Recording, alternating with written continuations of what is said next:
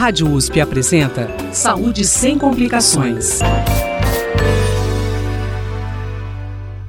Olá, boa tarde. Eu sou Mel Vieira e agora está começando mais um Saúde sem complicações. Nossa convidada de hoje é a especialista Maria Célia Servi, professora assistente do Departamento de Puericultura e Pediatria da Faculdade de Medicina da USP e coordenadora do Serviço de Infectologia Pediátrica do Hospital das Clínicas da Faculdade de Medicina da USP, em Ribeirão Preto. A sua atuação em medicina é focada em doenças infecciosas da criança e do adolescente. Hoje vamos falar de bacteremia oculta. Professora, boa tarde, seja bem-vinda. Boa tarde, Mel. Bem-vindo a todos. Professora, o que é bacteremia oculta em crianças e bebês? Então, esse tema é bastante intrigante, né? Bacteremia oculta, né? Se a gente for separar esse termo, né? O que, que é bacteremia? Vem de bactéria, né? O que, que é a bactéria?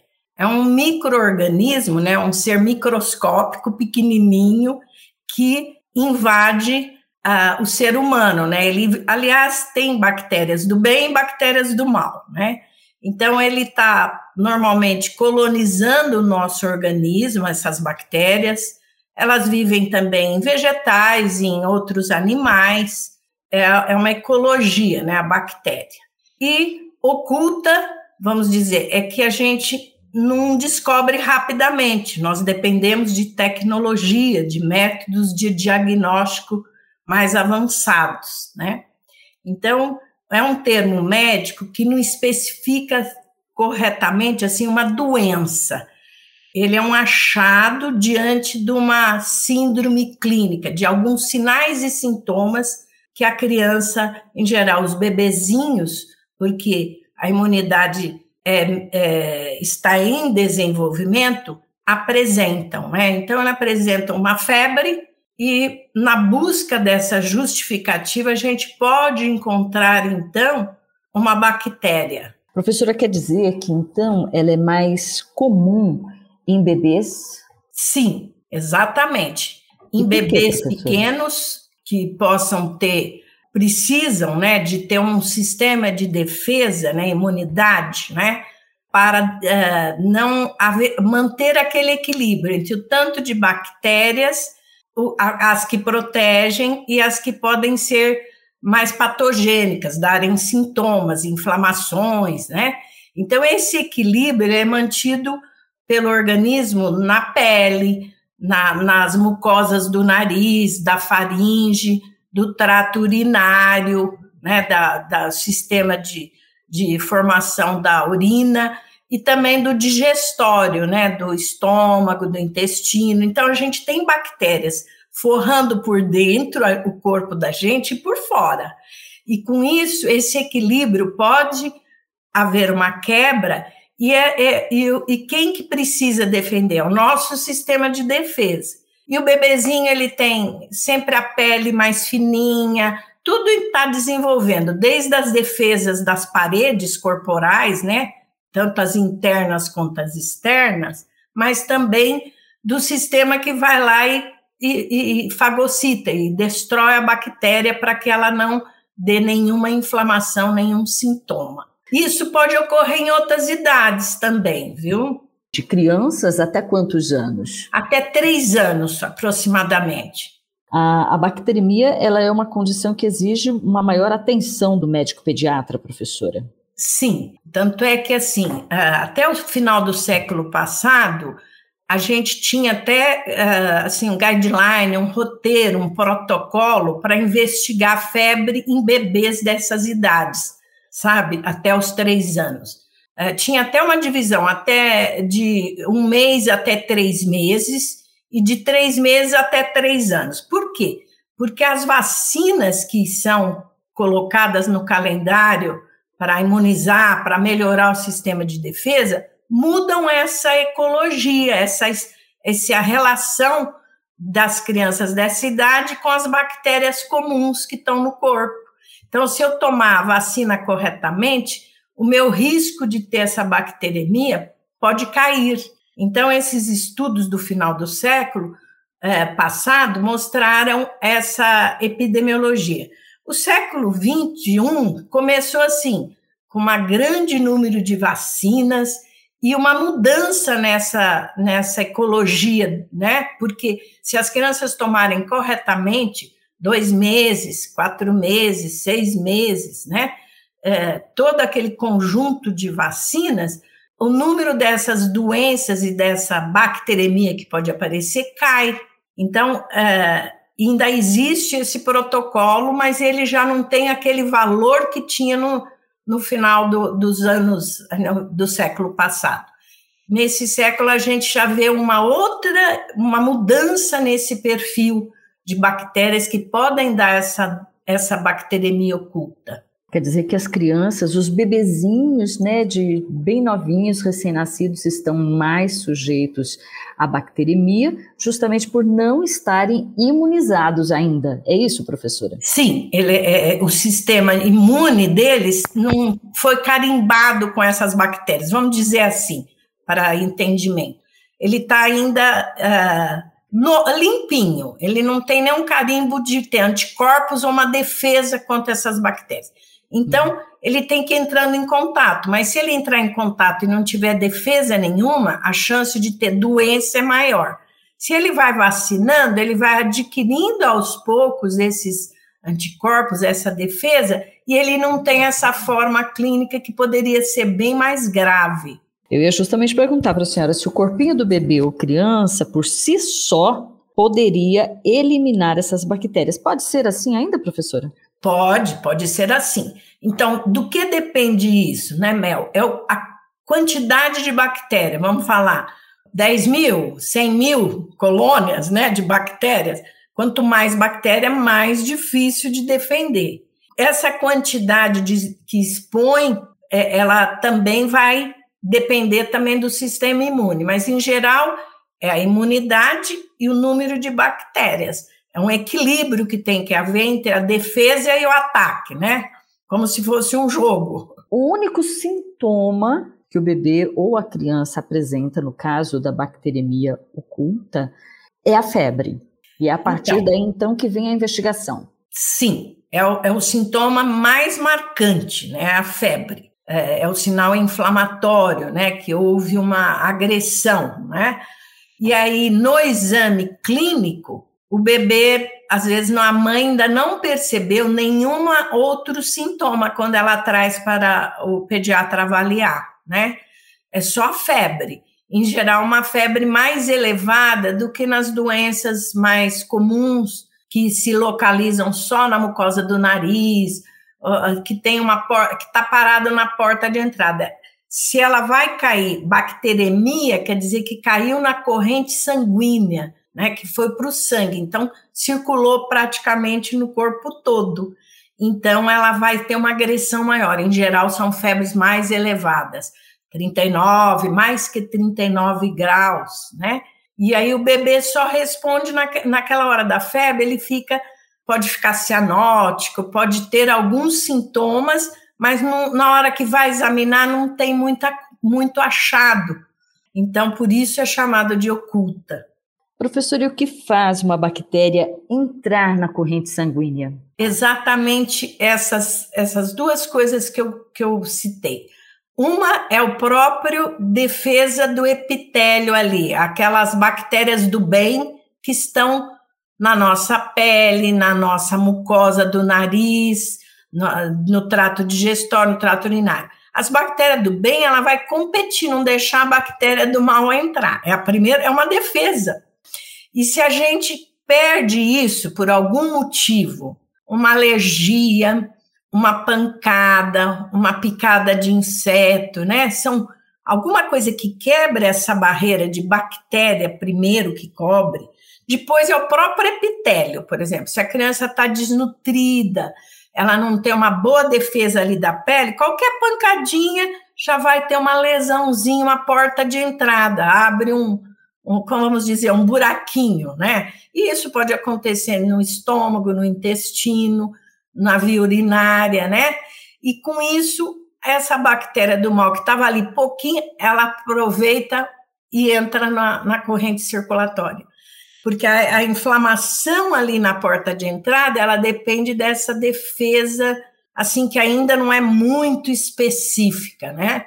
Mas se ela tiver os anticorpos das vacinas, ela pode bloquear ali, não cai na corrente circulatória e já bloqueia. Né? Uhum. Agora, se ela não tiver, essas bactérias vão tentar se localizar em algum lugar estratégico para elas darem mais sinais, né? E essa fase de febre alta em que ela está multiplicando e está ali no sangue, não dá muito sinal de onde localizar, assim. Se está no ossinho, se está na, meninge, na meninge, no cérebro, se vai estar tá no coração, se vai estar tá no fígado. Ela não dá sinal, ela só dá a febre. Professora, então quer dizer que as infecções podem ser minimizadas com, com a identificação precoce da bacteremia. Exatamente, certo? você falou correto. Se há uma febre alta num bebê e ele comparece num serviço de emergência Uh, e é, é, imperioso né, haver essa investigação. E, e, um exame que a gente vai ter que sempre fazer para identificar é colher o sangue e colocar num meio de cultura para ver o que bactéria vai crescer. E aí a, o laboratório vai identificar o gênero, a espécie, e vai até identificar se ele é sensível a quais antibióticos, a quais remédios, né?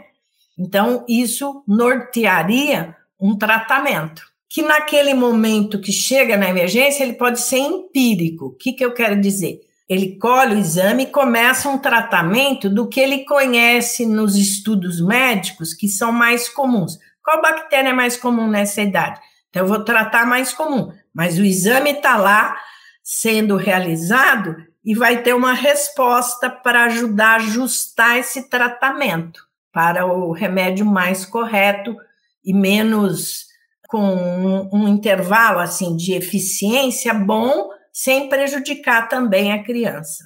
É, caso não detectada, quais são os riscos da bacteremia oculta? Então, o tratamento que a gente chama empírico, quer dizer que não foi identificado a gente, mas que a gente trata pelos estudos, pelo que a ciência já uh, publicou, identificou uh, em diferentes países, em diferentes regiões, em diferentes cidades. Então, é preciso estar sempre atualizando para que a, ele faça um tratamento empírico baseado no estudo. Tu fala, bom, é o pneumococo, é o agente mais comum. Então, nessa idade de três meses. Por quê? Porque ainda não tomou todas as vacinas.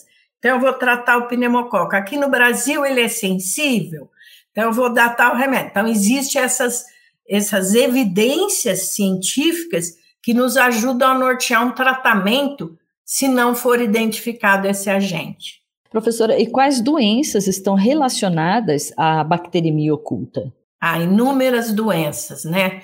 Porque ele, essa bactéria ela pode se localizar é, na, na, na meninge, dá uma meningite bacteriana, ela pode se localizar no intestino, dá uma gastroenterite, pode dar uma apendicite, porque no intestino ela vai parar em alguns lugares. Ela pode se localizar no trato urinário, no rim, então fazer uma, uma pielonefrite, então a gente vai dando o nome de acordo com o órgão onde essa bactéria poderá se estabelecer. E por que, que ela se estabelece no rim? Porque ela é uma bactéria mais comum de nutrição naquele, naquele ambiente do, da urina. Por que, que ela para mais na meninge? Porque ela lá na meninge não tem a defesa para aquele tipo de bactéria. Por que, que ela para no osso, né? Porque ela é uma bactéria que invade mais esse tipo de tecido. Então, existe também a, o que a gente chama de patogenicidade da bactéria, que é mais adequada àquele local onde ela vai ter uma expressão clínica maior. A bacteremia, ela pode se transformar numa infecção generalizada se não for a tempo tratada? Pode, esse, esse é o risco. Daí, uh, esse é um tema que se teme tanto a população, né, quanto a, a, os médicos também, porque se houver um processo inflamatório muito exagerado naquele momento em que a bactéria está replicando no sangue, ainda não achou em que tecido ela vai se localizar, é, ela pode dar um, a gente chama de choque, né? Porque os vasos, ela passa na corrente circulatória, e a inflamação dos vasos sanguíneos faz com que eles dilatem, e eles dilatando, ela vai, a circulação vai caindo, e o fluxo cerebral para os diferentes órgãos cai. E caindo, é, a gente chama de choque, e, e se o coração não compensar, ele não, ele, a criança pode ter uma falência de múltiplos órgãos. Pode começar com o, o coração, uh, mas pode ir para o rim, para o cérebro, porque não há uma circulação de oxigênio, não há uma correta distribuição sanguínea, né?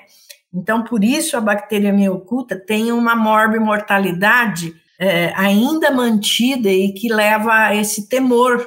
Por isso, o tratamento, às vezes, antes do resultado do exame. Agora, esse caso, se eventualmente, infelizmente, é, acaba se transformando numa infecção generalizada, isso é reversível? Então, aí ele vai, a criança terá que estar num, num centro médico, né, Mel, que tenha todo esse suporte porque aí vai precisar de um suporte de oxigênio. Então, tem que estar num lugar que tenha uma unidade de terapia intensiva ou um pronto atendimento com ventiladores, com aparelhos para oxigênio, uh, com acesso, com médicos, com equipe treinada para fazer um acesso venoso, né? Pegar uma, um vaso lá, sanguíneo grande, passar soro, volume, às vezes tem que passar sangue, fazer transfusões, é, é, ter, ter esse suporte de múltiplos órgãos. Esse é, é uma unidade de terapia intensiva mesmo. Tá, então, a criança com bacteremia oculta, ela necessita de reavalia reavaliações, um acompanhamento bem próximo, né, professora? Sim. Quanto menor o bebê, mais a gente tem que mantê-lo sob observação médica rigorosa até haver uma, uma observação de que está tudo funcionando bem, para ele ir para uma unidade de enfermaria, por exemplo, né? Terminar o uso do antibiótico, que em geral, nestes casos, é antibiótico endovenoso também, porque se a bactéria está no sangue, nós também temos que ir rapidamente, né, combatê-las no sangue com antibióticos adequados. Professora Maria Célia, o diagnóstico é feito exclusivamente é, através do exame de sangue? Exclusivamente. Essa é uma dificuldade. Então, também, se a criança estiver numa localização, num, numa cidade longínqua, num, numa área é, né, rural, nós, ela terá que ser transportada para poder Pode-se até começar um tratamento empírico, se for um médico que está lá num postinho, numa unidade básica de saúde, e tem que transportar 100 quilômetros. Por isso, às vezes, existe esse transporte de helicóptero, né? Essas, esses acessos para poder chegar numa unidade que tenha, porque se já houver o choque, é muito difícil nesse lugar, sem ter os aparelhos para ajudá-lo, né? Para ajudar o médico à reanimação é muito difícil ele conseguir fazer aquilo sozinho, sem um aparelho, entendeu? Então, a, o tratamento específico, ele até pode começar a fazer um acesso venoso, né? Pegar uma veia calibrosa, colocar um soro. E aí ele tem que, nesse momento, ou fazer o antibiótico e transportar a criança naquele momento. E aí tem que também ter um médico no transporte, porque a criança pode piorar ao longo desse transporte. A gente tem uma norma, assim, pensando que o ideal é tratamento na primeira hora. É uma regra de ouro, né? A gente diz. O ideal numa bacteremia, numa meningite, num quadro séptico, né? Numa septicemia, num choque, é o tratamento na primeira hora, independente de onde o paciente estiver. Então, é pegar o acesso, começar o tratamento, colocar um oxigênio de tambor para transporte e já acionar um serviço de, de transporte para levá-lo para um centro médico. Como é essa febre da bacteremia? É uma febre muito intensa? em geral, são febres mais elevadas, né? E que a criança, no intervalo da febre, ainda continua choramingando, às vezes não quer comer. Não é uma febre que, quando cede com o uso de algum antitérmico, a criança brinca, fica bem, consegue se alimentar. Então, aquele, aquele episódio febril, que é seguido de um momento que a criança não, mesmo sem febre, está desanimada, fica meia sonolenta, uh, prostrada, né? Não quer brincar. A mãe conhece o filho. Isso chama atenção. Isso é importante que leve para avaliar mesmo. Porque na hora da febre, às vezes a mãe dá um antitérmico, né? Que é as mães em geral fazendo a puericultura. Então, a primeira coisa é ter um médico que está acompanhando a criança e que possa observar naquela criança se as vacinas estão em dia, se a nutrição está boa, quer dizer, prevenir esses episódios, né? Como é que a gente previne? Mantendo a vacinação, a nutrição, o ambiente, né? Ventilado, bater sol, os cuidados com a higiene, né? Ambiental, tudo isso ajuda a ter essa ecologia, né? Esse balanço entre as bactérias do bem e do mal. E com isso, uh, nos episódios febrios, ela já está orientada. Olha, vai usar esse remédio de febre, vai, termômetro é assim. A gente tem que ensinar, a mãe tem que ir aprendendo, né? Ela pode aprender com a família, com a mãe dela, com as avós, que é muito comum, né? Esse aprendizado de geração para geração é importante também. Mas ela tem que ter um, um pediatra que a oriente. Se tiver uma urgência, você vai em tal lugar, você começa dando antitérmica, às vezes se a febre está muito alta, um banhinho mais morninho para fisicamente essa febre abaixar, né? E com isso dá tempo dela transportar o bebê em segurança. Quer dizer que em qualquer situação de febre mais alta, é, mesmo que a mãe tome esses cuidados, né? É necessária a ajuda médica, né? Buscar ajuda médica, né? É necessário. Ela tem já que ter essa, esse, essa, vamos dizer, uh, rotina, né, orientação ali, olha, uh, segue nesse posto, né, leva naquela unidade se for possível. Agora, se for uma coisa já que ela não consegue dar um antitérmico, a criança naquele intervalo que baixa um pouco a febre, ou não chega a baixar completamente, a criança está sonolenta, uh, pode ficar um pouco cianótica, um pouco roxa, não, não brinca, né? Ela tem que levar para um serviço aí de emergência, que aí vai ser talvez um médico que esteja num plantão de UPA ou de pronto-socorro de algum hospital, né? Tem uhum. cidades que não têm UPA, mas tem pronto Santa Casas, hospitais que podem atendê-lo mais rapidamente. A bacteremia oculta, ela também pode acontecer na idade adulta? Pode acontecer. Nós temos é, aí o, o, que vai acontecer são as comorbidades, né, Mel? O que, que são as comorbidades? O paciente ter diabetes, uma dislipidemia, né, os, uh, aquele processo inflamatório de triglicéride, colesterol, alguma coisa já de pressão arterial. Essas comorbidades são pró-inflamatórias, quer dizer, se a bactéria vai lá, mesmo pouquinho, ela inflama muito. E o paciente adulto também pode ter. Mas, lógico, ele tem uma experiência de vida e talvez ele consiga reclamar mais, se sentir mais, localizar alguma, algum processo inflamatório, né?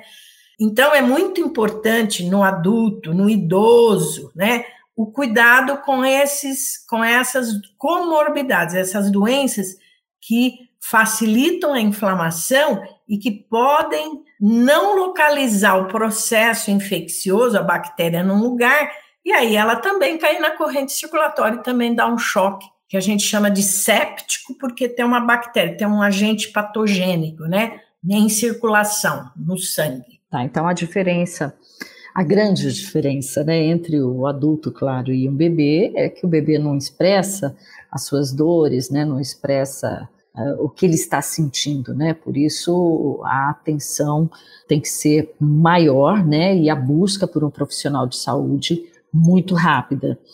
É, mas isso também pode acontecer então com o adulto, né?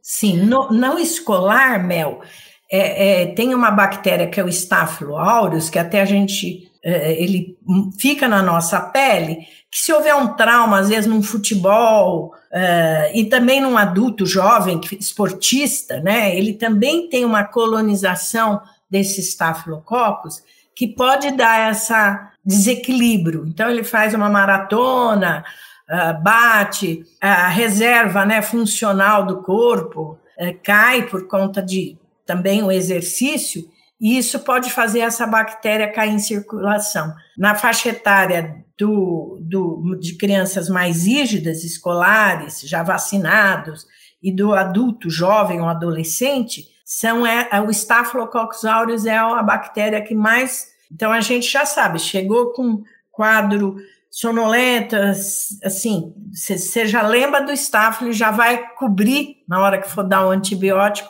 essa bactéria. Na criança pequena, já é mais o pneumococo, o hemófilos, outras bactérias que colonizam mais o trato respiratório. Então, a gente tem esses estudos científicos e, e que são uh, constantemente revistos, né, de acordo com o país, a faixa etária, e isso vai norteando esses protocolos e guidelines para urgência e emergência. E que tipo de tratamento poderia ser instituído naquela situação clínica, naquele tipo de exposição, naquela faixa etária. Tá bem. Então o tratamento é sempre com antibiótico, né, professora? E aí o antibiótico é determinado diante da identificação da bactéria. Sim, aí a gente pode começar empírico, colhendo o exame, vendo o resultado, pode diminuir. De repente você cobre você está numa idade ali de três anos, você cobre o estáfilo e já cobre também o pneumococo, né? Duas bactérias que podem dar assim. Então, o que, que a gente vai fazer? A gente vai, de acordo com o que isolar, corrigir. Fala, bom, então eu não preciso dar tanto antibiótico. Às vezes entra com dois antibióticos para cobrir duas cepas, entendeu? Então, a gente tem, a gente pode, depois do resultado, fazer um, um, um tratamento mais específico. Tá bem. Professora Maria Célia Serve, muito obrigada por estar aqui conosco mais uma vez. Ah, eu é que agradeço a oportunidade de ter podido uh, mostrar esse, a importância de prevenir, né? De vacinar corretamente, de fazer um segmento, né? Numa unidade de saúde, ter uma orientação médica, porque cada criança tem os seus probleminhas, às vezes, de saúde, do cotidiano, que também devem ser controlados, né? Para que não haja, não corra um risco de uma doença mais grave. Eu acho que isso que é o importante. Muito obrigada, eu é que agradeço. Obrigada. Eu conversei com Maria Célia Serve, professora assistente do Departamento de Puericultura e Pediatria da Faculdade de Medicina da USP e coordenadora do Serviço de Infectologia Pediátrica do Hospital das Clínicas, também da Faculdade de Medicina da USP em Ribeirão Preto. A atuação da professora Maria Célia Serve é em medicina focada em doenças infecciosas da criança e adolescente. E se você gostou do nosso bate-papo, nos acompanhe nas nossas redes sociais USPRP. Estamos no Twitter, Instagram e Facebook. Contamos hoje com o apoio de produção da estagiária Vitória Pierre. O Saúde Sem Complicações vai ao ar toda terça-feira, a uma hora da tarde, com reapresentação aos domingos, às 5 horas da tarde. Em São Paulo, você nos ouve em 93,7 em Ribeirão Preto em 107,9. E você também pode acessar todos os programas já exibidos através do ribeirão.usp.br. Nosso e-mail para sugestões e dúvidas é o ouvinte@usp.br. Este é o último Saúde Sem Complicações do ano. Eu quero desejar a você um Feliz Natal, para você, para sua família, para os seus amigos. Quero agradecer a sua audiência e aproveitar este momento de tanta expectativa para lhe desejar muita saúde, que 2022 seja iluminado e de muita prosperidade, que todos os nossos dias sejam de paz e que haja respeito entre as pessoas. Até breve. Saúde sem complicações. Apresentação Mel Vieira. Trabalhos técnicos Mariovaldo Avelino e Luiz Fontana. Direção Rosimeire Talamone.